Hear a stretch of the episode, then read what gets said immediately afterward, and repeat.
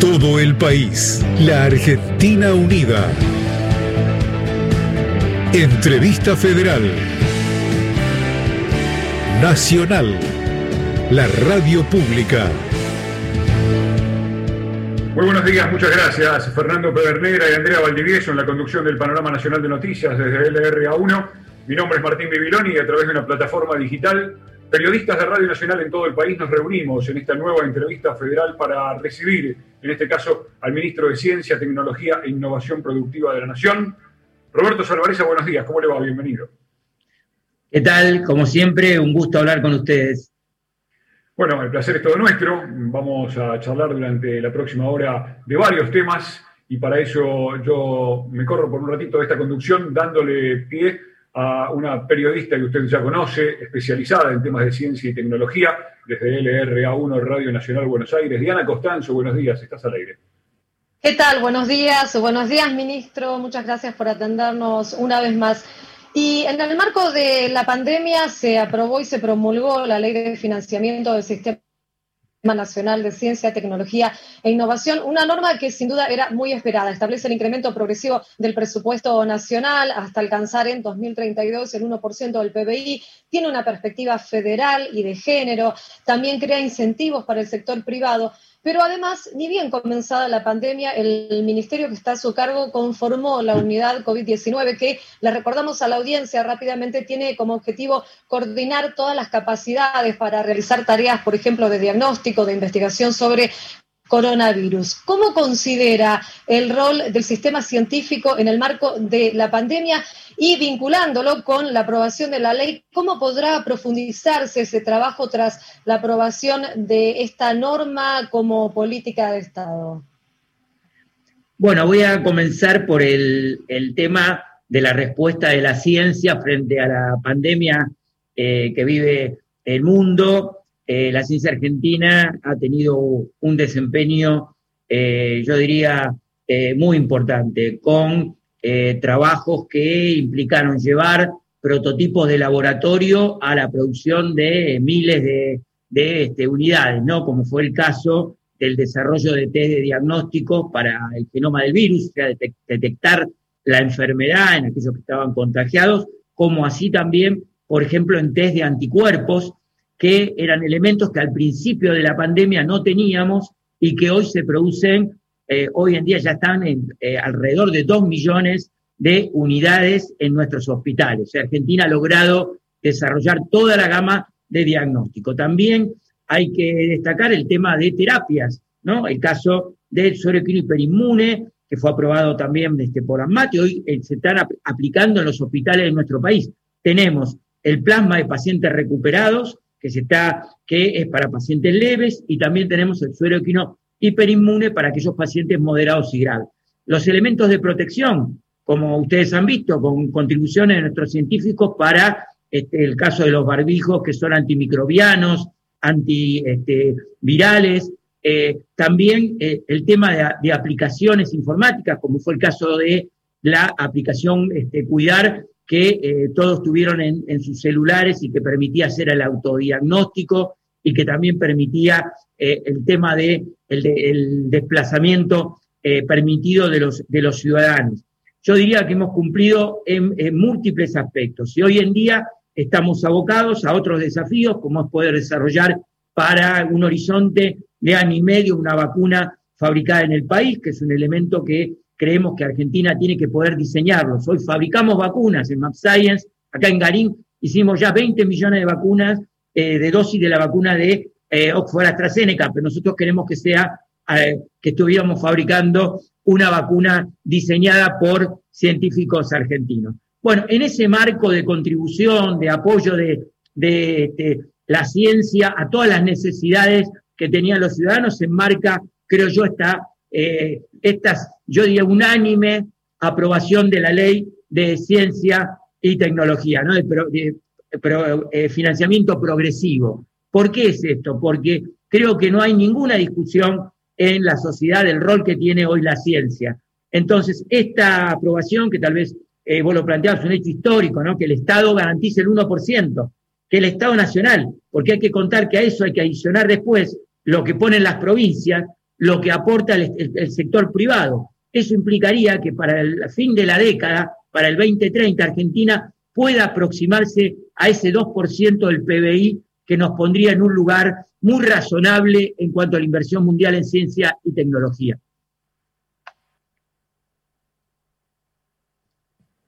Muy bien, vamos a La Pampa. Sí, Juan, te escuchamos, adelante. Hola, muy buenos días, eh, ministro. Soy Juan de Pian de LRA3, Radio Nacional de Santa Rosa. Hace, hace poquito estuvo eh, en la provincia. Eh, y mi pregunta es, ¿cómo se concreta la federalización de la ciencia como política pública?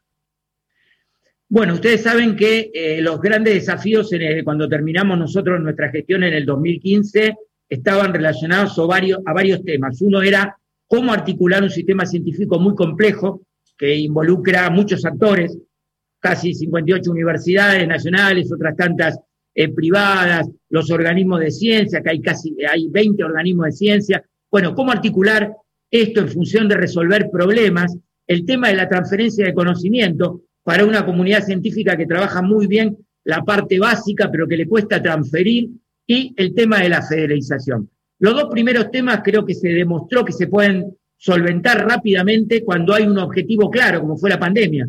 Articulamos y transferimos. ¿no? Lo venía mencionando con la otra colega hace unos instantes. El tema de la federalización es todo un desafío. En la ley está la federalización, porque los incrementos vamos a ir pasando de un 0,25 que tiene el año pasado la inversión en ciencia y tecnología, lo que es el la función ciencia y técnica del presupuesto nacional, ese 0,25 lo queremos llevar al 1%.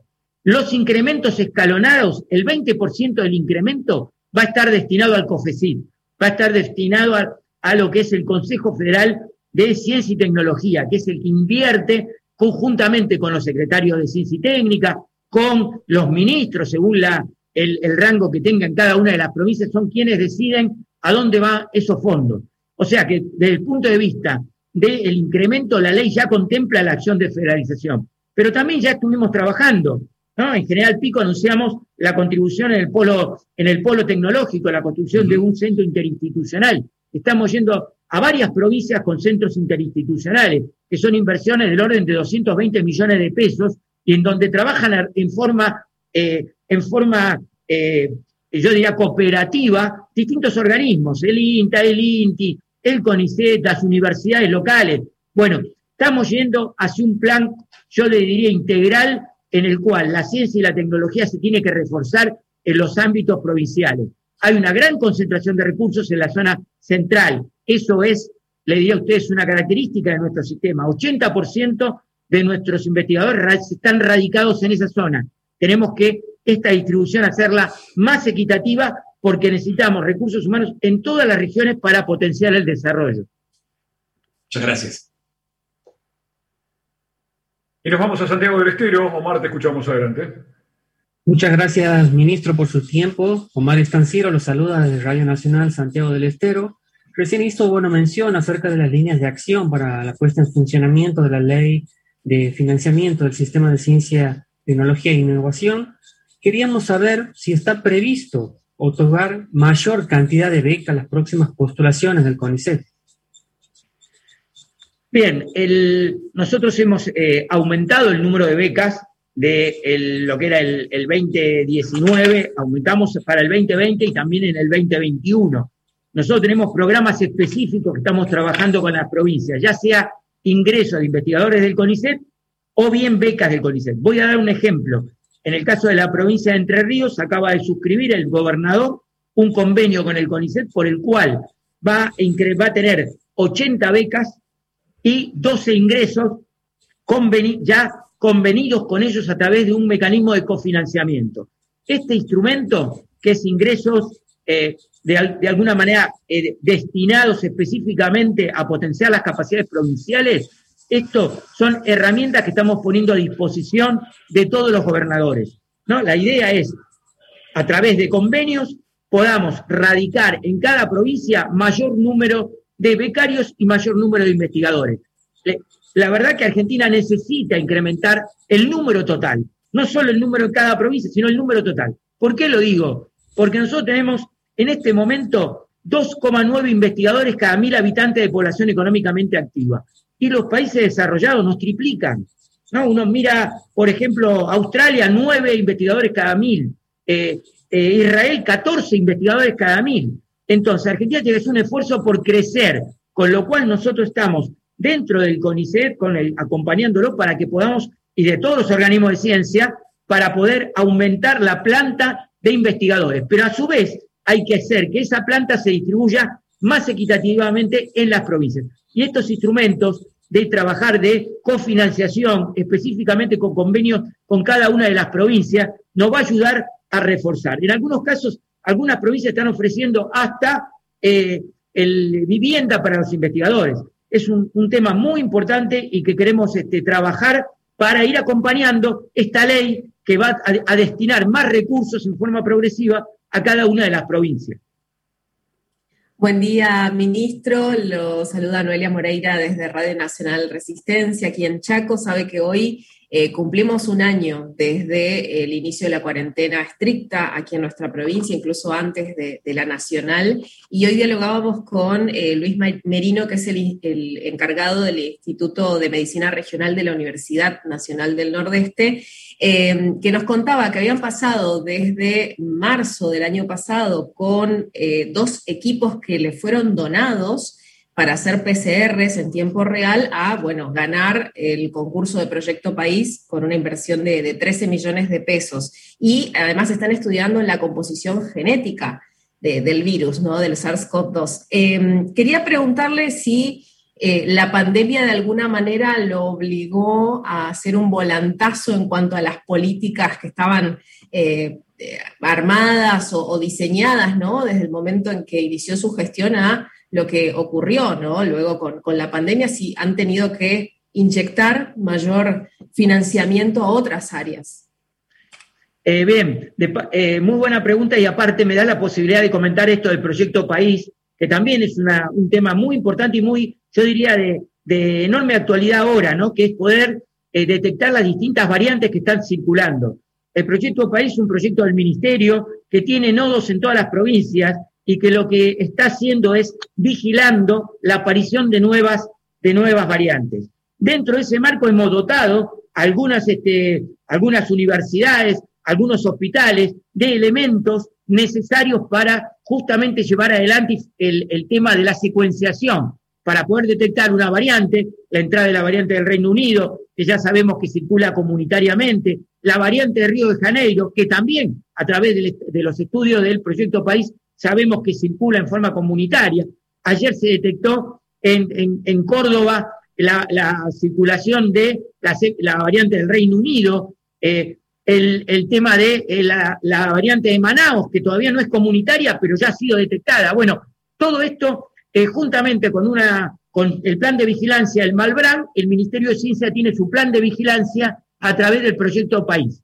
Y en cuanto al volantazo, efectivamente hemos tenido que hacer un rápido, eh, yo diría un rápido giro de muchas de las de los este, fondos que estaban en el ministerio y que inexplicablemente la gestión anterior no había utilizado, por ejemplo, fondos de de eh, organismos eh, multilaterales de crédito, créditos BID, crédito CAF, que no se habían gastado y que estaban ahí, que se iban a perder. Bueno, todo esto lo hemos inyectado en forma muy rápida, comprando equipamiento para las universidades de las provincias eh, y inyectando fondos para el desarrollo de los kits, para el desarrollo de los elementos que ven ustedes.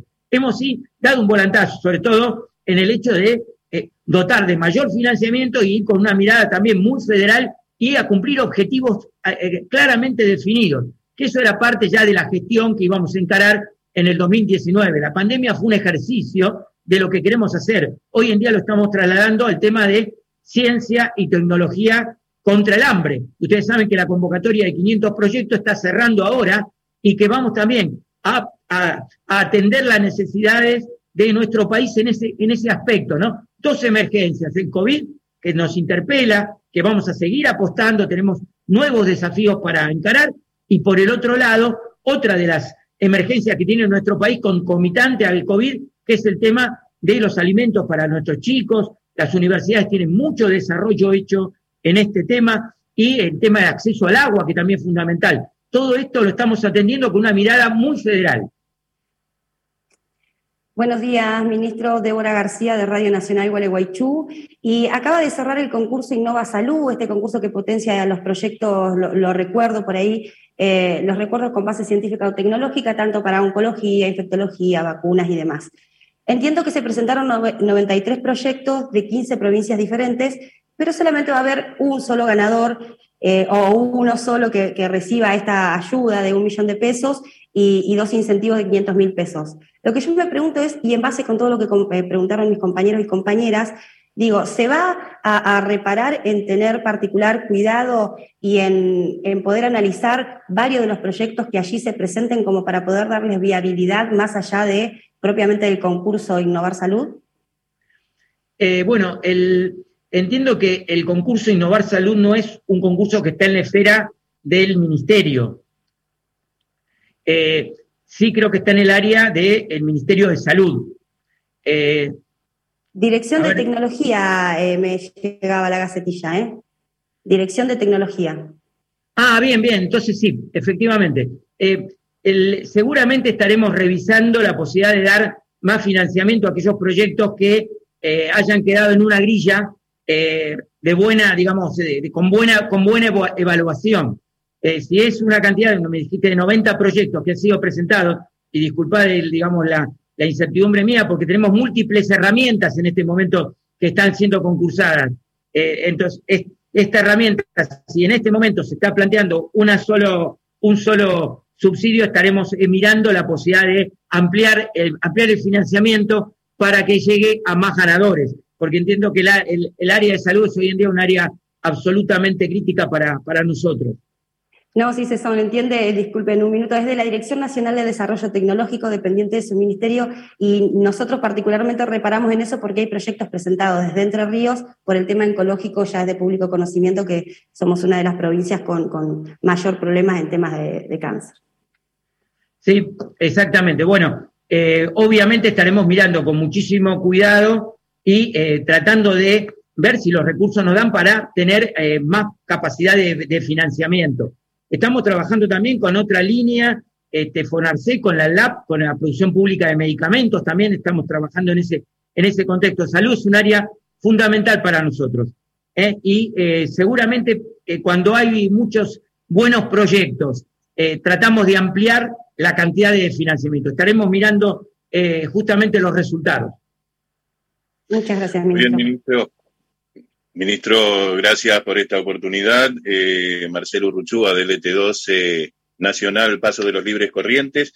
Y una pregunta puntual, porque escuchábamos hace unos días atrás, o leíamos hace unos días atrás, este, la decisión, ¿no es cierto?, de fabricar eh, y desarrollar la vacuna contra el coronavirus en Argentina por científicos argentinos y es así que la están llevando adelante, según sus palabras, en la Universidad de, San Martín. Hoy también usted lo adelantaba que siguen adelante. Queríamos saber puntualmente en qué etapa de desarrollo está la misma en estos momentos y si la continuidad de la misma depende de algún otro factor, alguna ley, este, financiamiento, mm, algo por el estilo. Esa es la pregunta. Bien, nosotros estuvimos invirtiendo durante este, este año fuertemente en proyectos que desarrollaran vacunas. Eh, tenemos un proyecto en la Universidad de San Martín, juntamente con el CONICET. Otro proyecto está en la Universidad del Litoral, también con el, con el CONICET. Y también hay otro grupo que está trabajando en Bariloche del INTA. Ese, ese combo tuvo un financiamiento a través de los que eran los COVID agencias, ustedes se acuerdan que salieron en mayo. Estos proyectos avanzaron, ¿no? El más avanzado en este momento es el de la Universidad de San Martín, en el cual tenemos resultados muy sólidos y que han permitido que un laboratorio nacional se esté, eh, digamos, se haya asociado para el desarrollo de la vacuna. ¿Qué tenemos, en qué estado está la vacuna? Bueno, el modelo animal tiene buena respuesta de anticuerpos, buena respuesta eh, celular de linfocitos T. Esa, ese desarrollo estamos ahora impulsándolo para que pueda alcanzar la fase 1, ¿no? Pasar ya de un estudio preclínico a estudio clínico. esa parte, la parte, la parte que nos queda completar de preclínico, sí, la estamos financiando. Eso no depende de otro financiamiento, es nuestra. Es ya lo que es fase 1 y fase 2, que sería lo que sería para los próximos meses, esto sí, estamos buscando financiamiento adicional. ¿eh? Pero ahí ya contamos con un laboratorio que va a producir, ¿no? que tiene capacidad de producción de vacunas en el país. Entonces, tenemos la capacidad de producción de un laboratorio y terminar el ensayo preclínico. En esa etapa, el Ministerio ya tiene todos los fondos y estamos empujando para que en los próximos meses se termine de completar y podamos pasar a un ensayo de fase 1. ¿Eh? Ese es el de la USAM. En los otros, en los otros ensayos vienen un poco más retrasados, ¿eh? pero igual estamos apostando a completar la parte preclínica. Muchísimas gracias, Nito.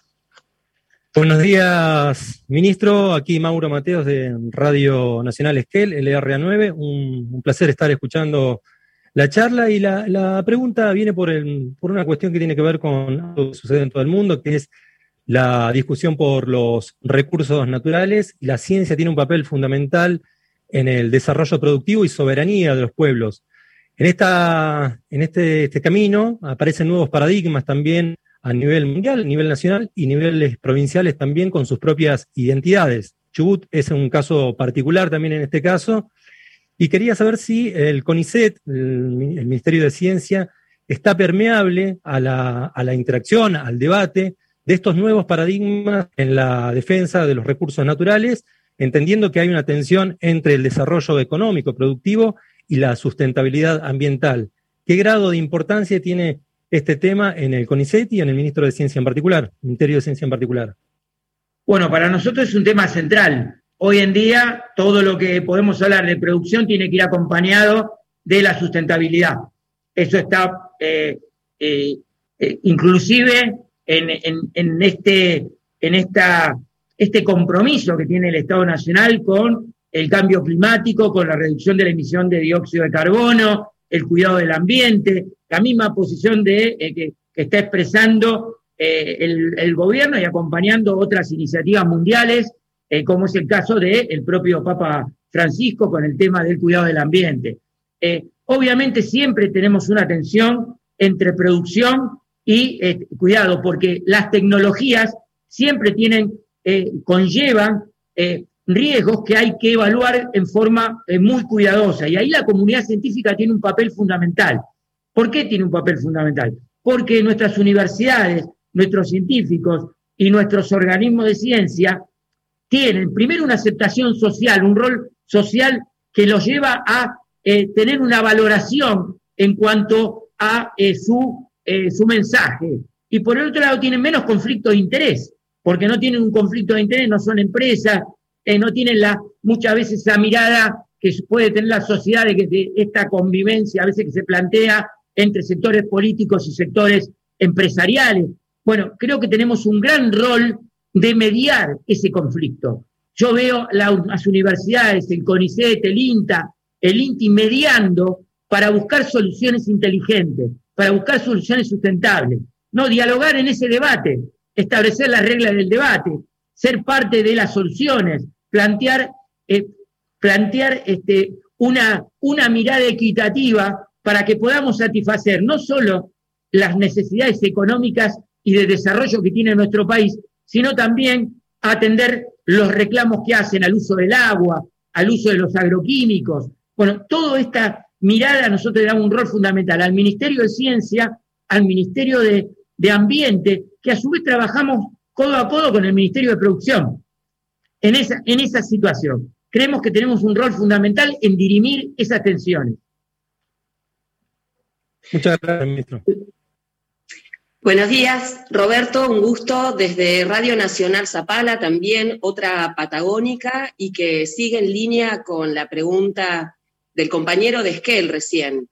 Apuntando sobre estos temas urgentes que usted estaba mencionando, la pandemia también ha puesto de relieve la necesidad de revisar ese rol que establecemos entre la administración de los alimentos para la humanidad, como usted lo mencionaba recién, los recursos hídricos, la relación con la fauna en el sistema, porque este es el origen además de la pandemia, y el cambio climático. En ese sentido, ¿cuáles son los acuerdos puntuales que pueden visibilizarse en el ámbito local y regional? Me refiero a las distintas realidades que además están emparentadas, imagino, con este eh, proyecto de federalización de la ciencia. ¿Qué conocimiento científico es necesario generar para poder salir de estos, estas encrucijadas entre la producción, la tecnología y el cuidado del medio ambiente? Bueno, son múltiples, ¿no? Uno eh, tiene hoy dimensiones que van desde eh, tecnologías que hacen a la extracción del petróleo, hasta tecnologías, este, eh, minería a cielo abierto, el tema de agroquímicos que atraviesan diferentes realidades según las provincias, ¿no? Si uno va a la zona núcleo, tiene una realidad donde es necesario trabajar para, en este momento estamos trabajando por la construcción de un inventario de agroquímicos, Como tenemos un inventario de dióxido de carbono eh, que hoy en día hace que tengamos metas de reducción, también tenemos que plantearnos tener un, inventario, un mapa de cómo es la distribución de agroquímicos en el agua, en el ambiente, y eso hace a una realidad que involucra a grupos que trabajan en esa, en esa temática, ¿no? El tema de valorar, la, determinar los niveles de agroquímicos que hoy en día están presentes. Cuando uno mira la realidad, por ejemplo, de provincias que están involucradas en el tema de este, fracking, ¿eh? en el caso de este Neuquén, que está trabajando con este, este Bueno, ahí tenemos eh, temas que hacen a, temas del agua, ¿no? De utilización de agua, el tema que hace a eh, posibles, a posibles temas que relacionados con sismología. Bueno, ahí también se requieren otros, otros recursos para hacer esa, ese, ese, ese trabajo, ¿no? O sea, me refiero a actividades globales. Obviamente hay, hay múltiples en cada una de las provincias, ¿no? Pero me, me, me refiero a que necesitamos toda la ciencia. Y en este aspecto, ¿no? cuando, uno, eh, cuando uno habla de, de estas, este, de estas capacidades, las ciencias sociales también cumplen un rol fundamental. No son las ciencias que traducen las necesidades que tienen las comunidades locales y lo llevan a, pueden traducirlo y plantearlo en temas tecnológicos.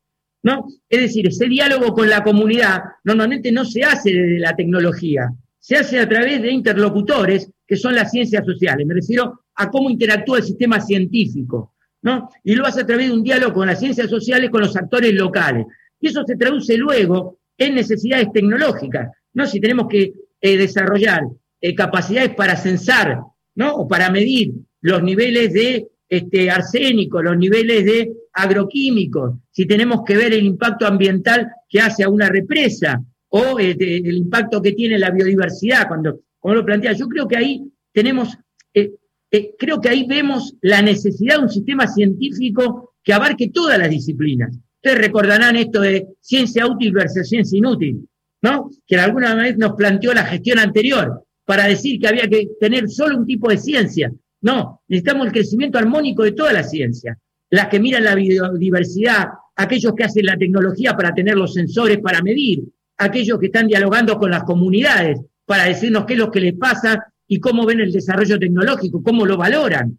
Entonces, en ese marco es que la Argentina necesita crecer armoniosamente ciencias sociales, las tecnologías, las ciencias eh, biológicas, las ciencias que hacen a las ciencias exactas. ¿No? El tema, eh, estamos en, un tema de, eh, por ejemplo, de un tema de incendios que hemos visto que ha afectado al sur argentino. Bueno, eh, nosotros tenemos que complementar y mejorar la información satelital, la información meteorológica, cómo eso llega al principal, a la, a a la sociedad, que finalmente los, los pobladores son los primeros que tienen que tener esa información. ¿no? ¿Cómo hacemos para que toda esta información tecnológica luego llegue y pueda ser comunicada al lugar y a las autoridades? ¿no? Creo que tenemos que trabajar mucho en esa articulación.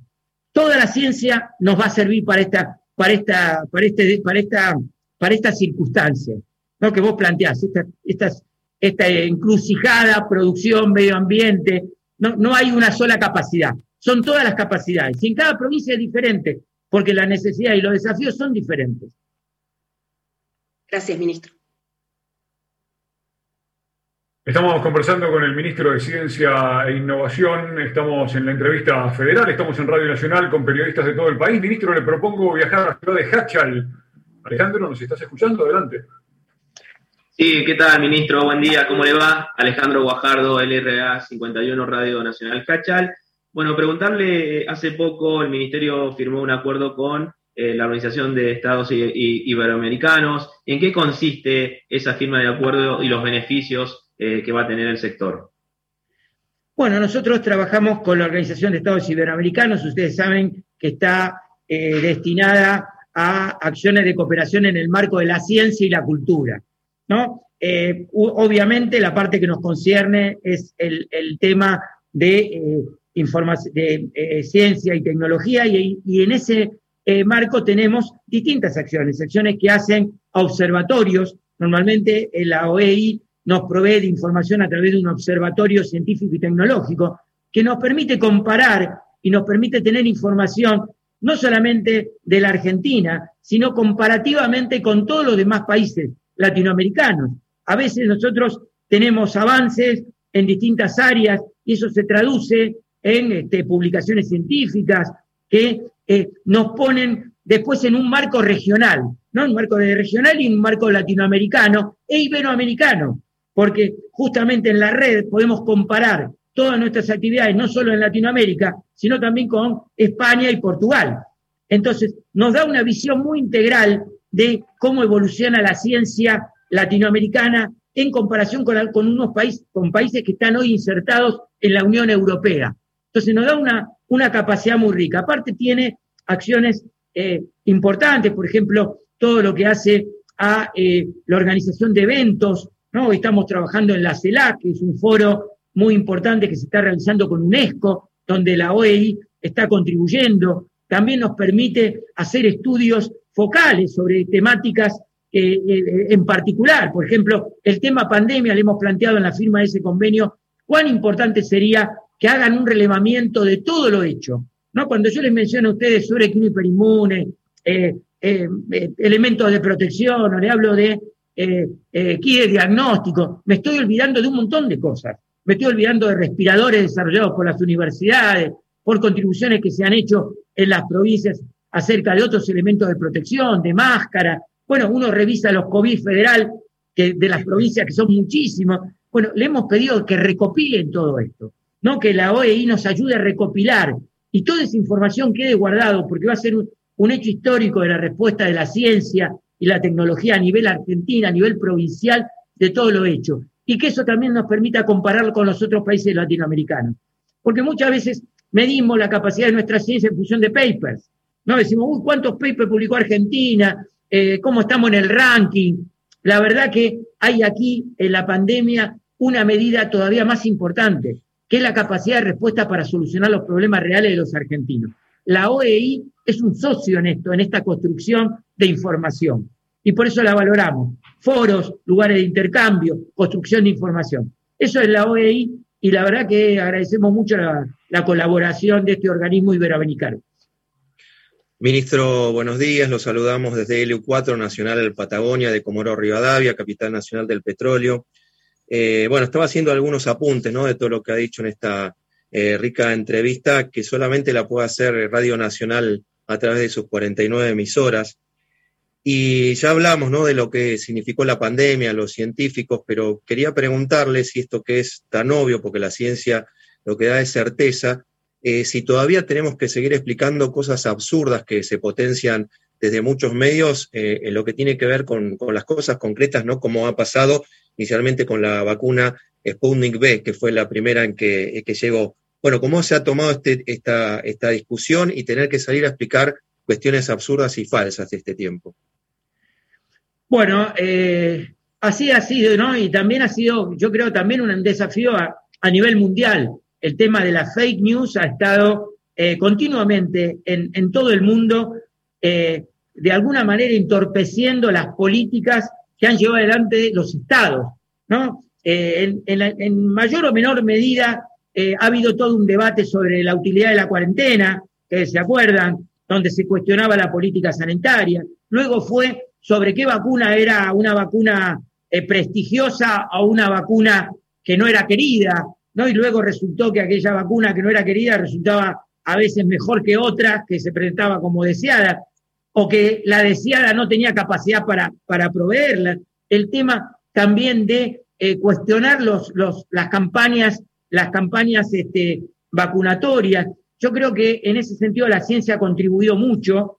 Eh, han visto a muchos de nuestros científicos en los medios explicar cómo funcionan las vacunas, salir a desmentir falsas noticias. Tenemos un grupo en CONICET que se encarga de la fake news, ¿no? Y ha hecho realmente un trabajo muy bueno, pero ahí quiero destacar toda la comunidad que ha estado comprometida en llevar, en llevar tranquilidad, en decir que los, no son los papers, sino los organismos regulatorios en todo el mundo los que aprueban la vacuna, ¿no? Que no es un paper el que dice que la vacuna está autorizada, sino que son los organismos regulatorios. Aquí y en la FDA de Estados Unidos o en la Agencia Regulatoria de la Unión Europea. Entonces, creo que parte de nuestra actividad eh, científica llevar y comunicar estas, estas certezas, ¿no? Estas certezas que también hay que, hay que decir que son las certezas de hoy, porque la, la ciencia trabaja en la frontera del conocimiento, ¿no? Trabaja allí desafiando continuamente y cuando sacamos un, cuando aparece un, un hallazgo científico de un laboratorio, lo que hacemos es iluminar con un foco una parte del bosque, ¿no? Y necesitamos muchas veces que otros laboratorios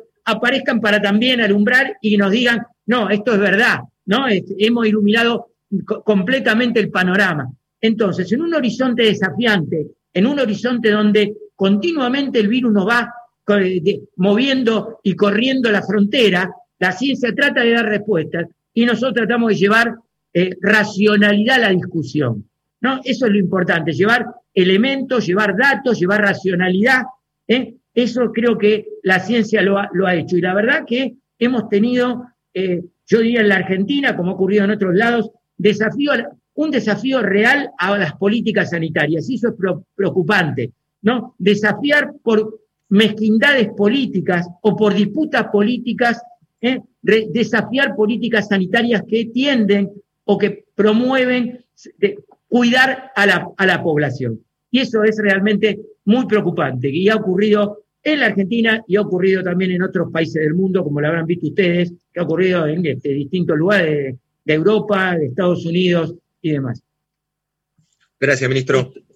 Ministro Nicolás Fassi del RA7, Radio Nacional Córdoba, el agradecimiento por estos minutos que dispensa. Eh, retomo algunos de sus conceptos. Y bien decía usted que aquí en Córdoba se hallaron las variantes del Reino Unido y de Manaos. Puntualmente la pregunta tiene que ver, ya que aquí en Córdoba tenemos el Instituto Vanela que ha trabajado en el rastreo y en el estudio.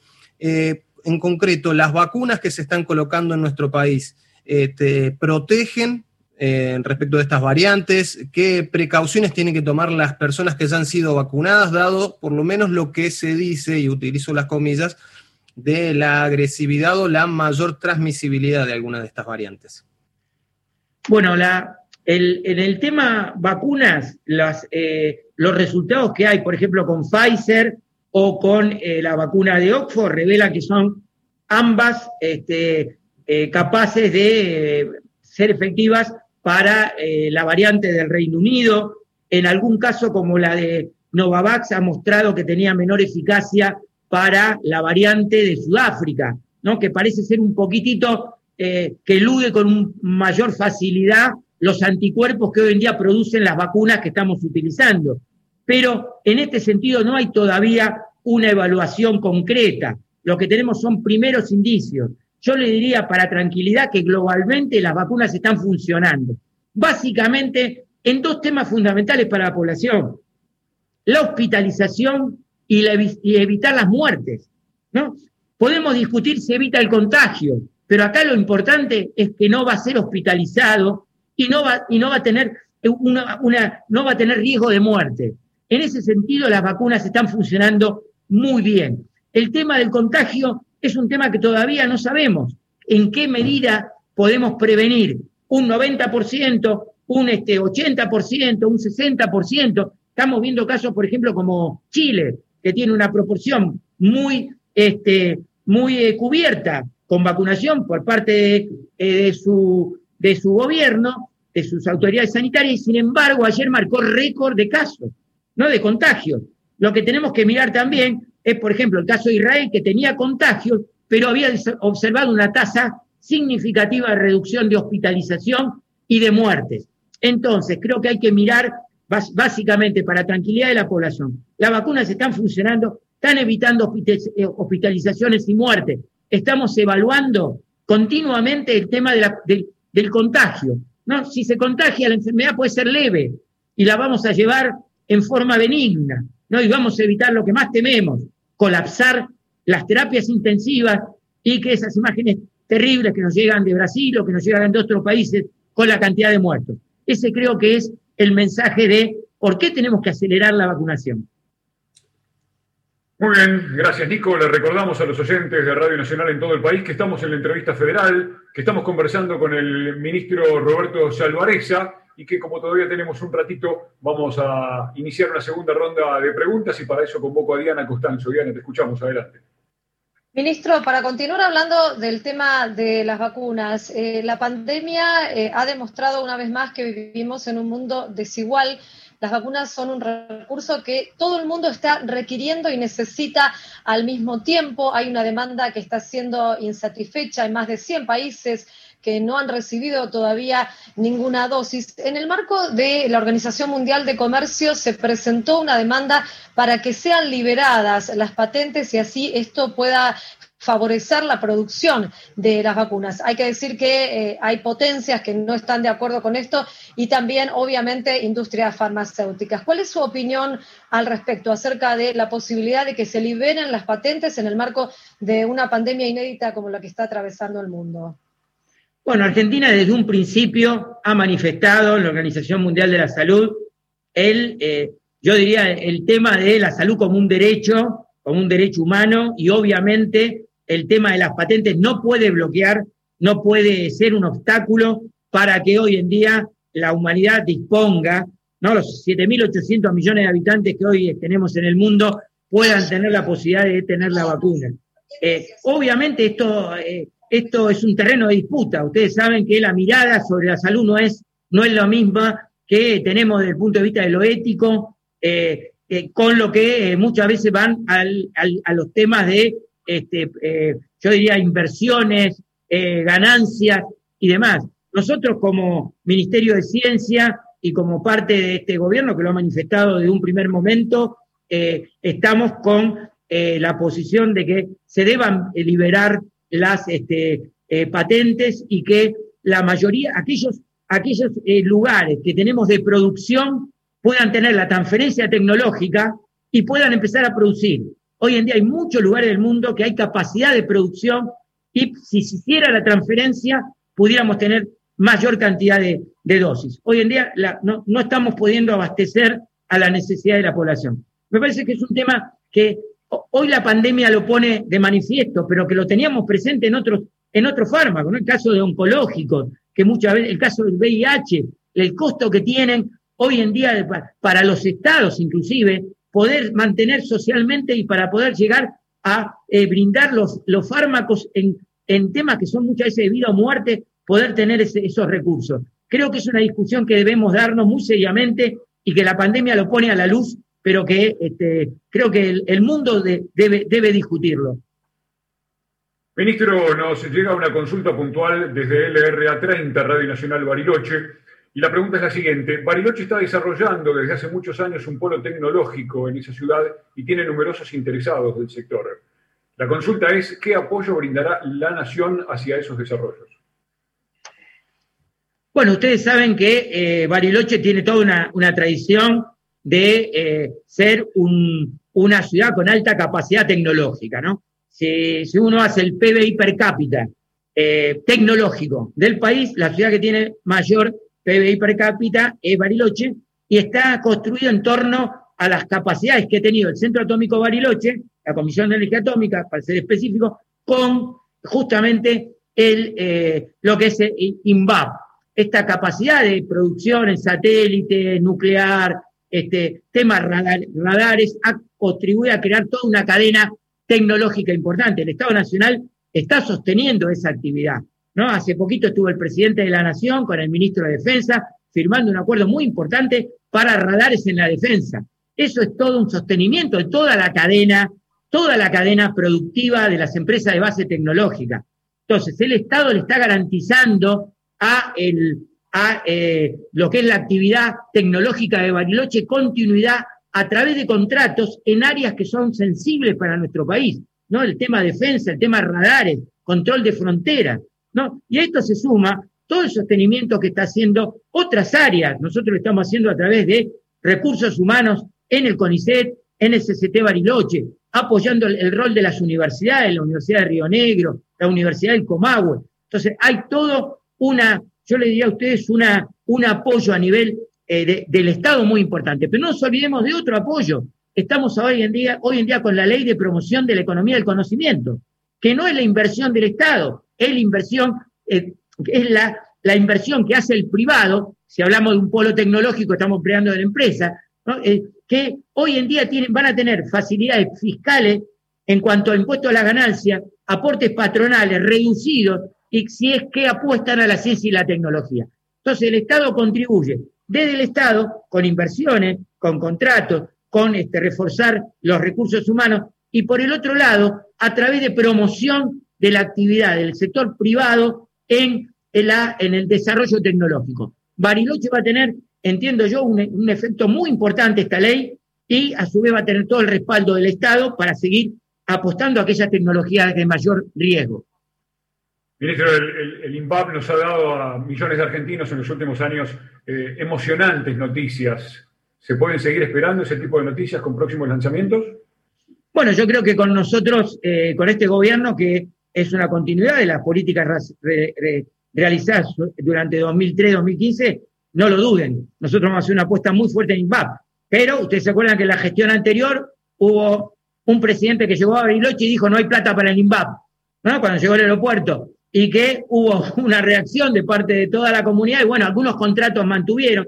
La verdad que estamos relanzando el satélite de telecomunicaciones, que se acuerdan ustedes del ATSAT 3, que hoy en día tiene otro nombre, que hemos relanzado nuevamente a través del contrato entre ARSAT e INVAP, ¿no? El tema radares, o sea, INVAP tiene en este contexto de lo que es la política científica de este gobierno la garantía de que vamos a apostar al desarrollo científico-tecnológico del país, porque estamos seguros que en este siglo XXI estamos en la economía y en la sociedad del conocimiento, no solo economía, en la sociedad del conocimiento.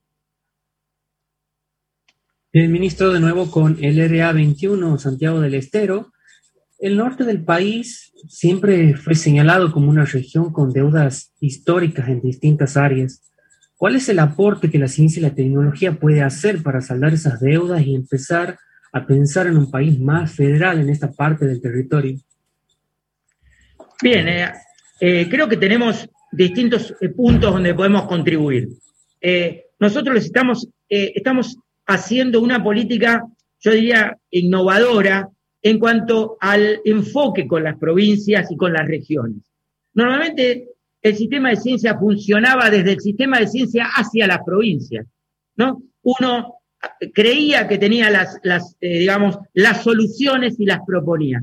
Hoy en día estamos, estamos construyendo el plan Argentina 2030 a la inversa. Le estamos preguntando a las provincias cuáles son sus planes de desarrollo. ¿no? ¿Cuál es el plan de desarrollo de Santiago del Estero? ¿A qué está apostando? ¿A la biotecnología? ¿Qué necesita?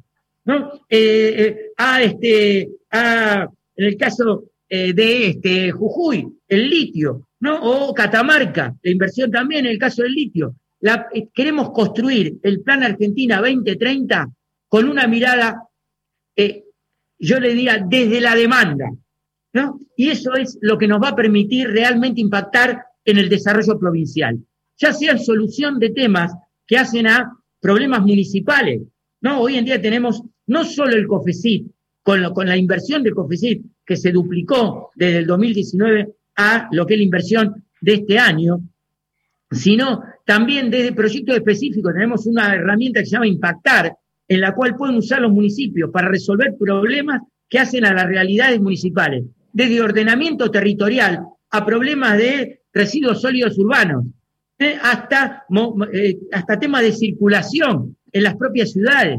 Todo esto lo tenemos para que la lógica sea al revés. ¿eh? Que la demanda venga de las provincias, vengan de ustedes. No somos nosotros en Capital, en Cava, quienes le podemos decir a ustedes lo que hay que hacer. Ustedes tienen que mirar cuál es el plan de desarrollo local y regional, empezando de distintos niveles, mirando desde el municipio, mirando desde la provincia, mirándolo desde la región, construir el plan de desarrollo y ahí nosotros poder dotarlos de los mecanismos y el financiamiento necesario. Esa es la mirada federal y no pensar que desde un despacho de Capital Federal le vamos a solucionar a ustedes diciéndole que hay que poner a CETUR, que es para este, es la herramienta para fomentar el turismo. No tengo nada contra CETUR, pero me parece que con eso no nos alcanzaba. No nos alcanzaba. Teníamos que hacer otra cosa. Y esta cosa es la construcción del plan Argentina 2030 desde las provincias hacia nación. Ministro, eh, aquí nuevamente Noelia desde Chaco. Em, quería preguntarle y pedirle una, reflexión y si se puede una respuesta acerca del reclamo que viene realizando también el personal de gestión del CONICET, ¿no? teniendo en cuenta que si bien los aumentos se han dado, eh, no para el personal eh, no científico, podríamos llamarlo así, y por esto también se está llevando una medida de fuerza hoy y, y mañana.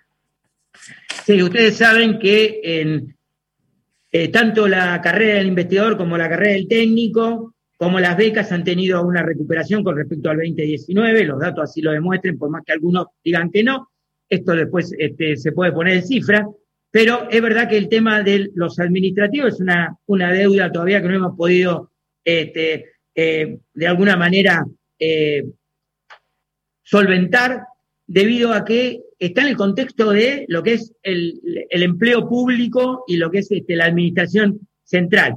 Lo que sí sabemos que hay una, una decisión del ministro de Economía que lo ha dicho y es válido para todos los trabajadores, que vamos a tener una recomposición real de los salarios de tres o cuatro puntos sobre la inflación.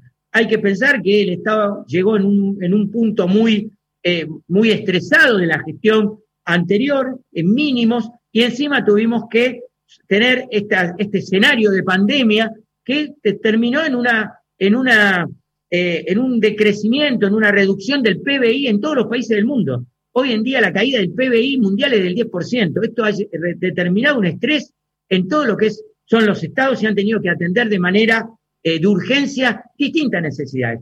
La verdad que Argentina ha salido a atender el empleo, ha salido a atender eh, a través de la apuesta a la, a las empresas, con el IFE, los ATP.